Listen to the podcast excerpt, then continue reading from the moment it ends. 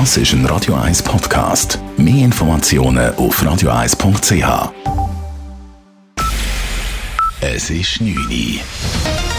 Radio 1, der Tag in 3 Minuten. Mit Sabrina Morgolin.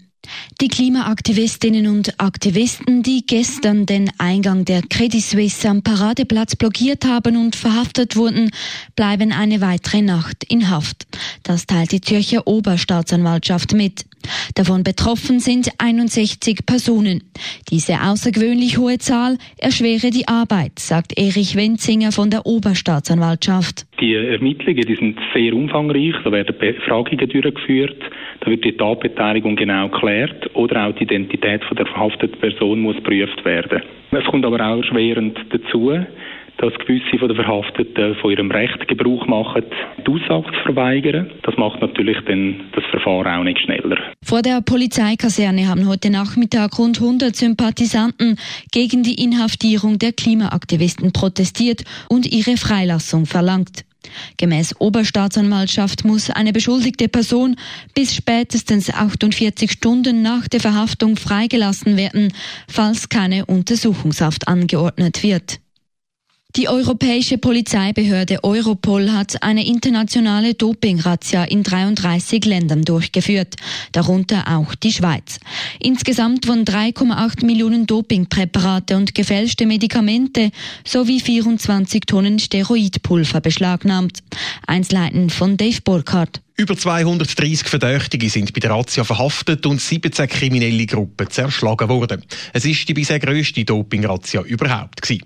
Sie hat aufdeckt, dass vor allem Hobbyathleten mit Prepaid-Kreditkarten oder Kryptowährungen im Internet verbotene Substanzen wie Steroid kaufen.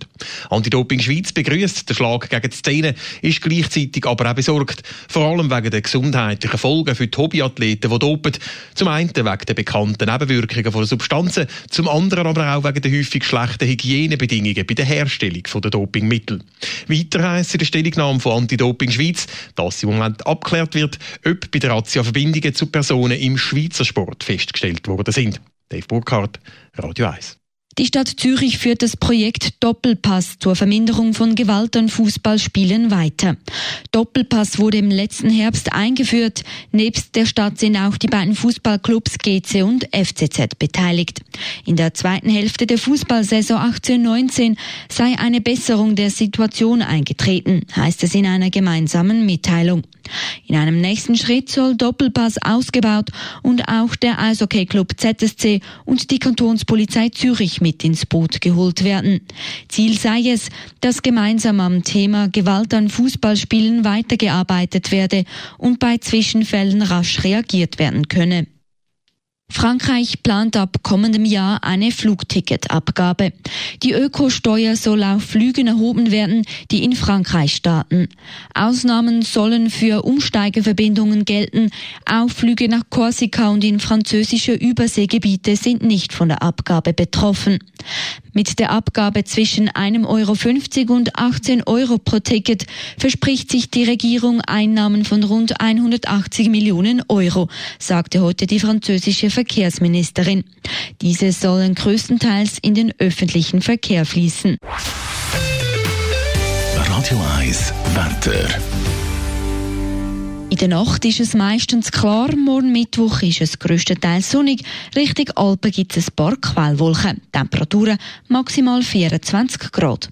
Bewölkter wird der Donnerstag, Sonne drückt dann nur vereinzelt durch, auch ein paar Regentropfen sind nicht ausgeschlossen. Das Ganze aber trotzdem bei angenehmen 24 Grad.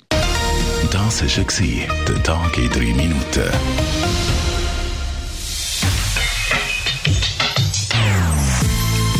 Non-Stop Music auf Radio 1. Die besten Songs von allen Zeiten. Non-Stop. Radio 1.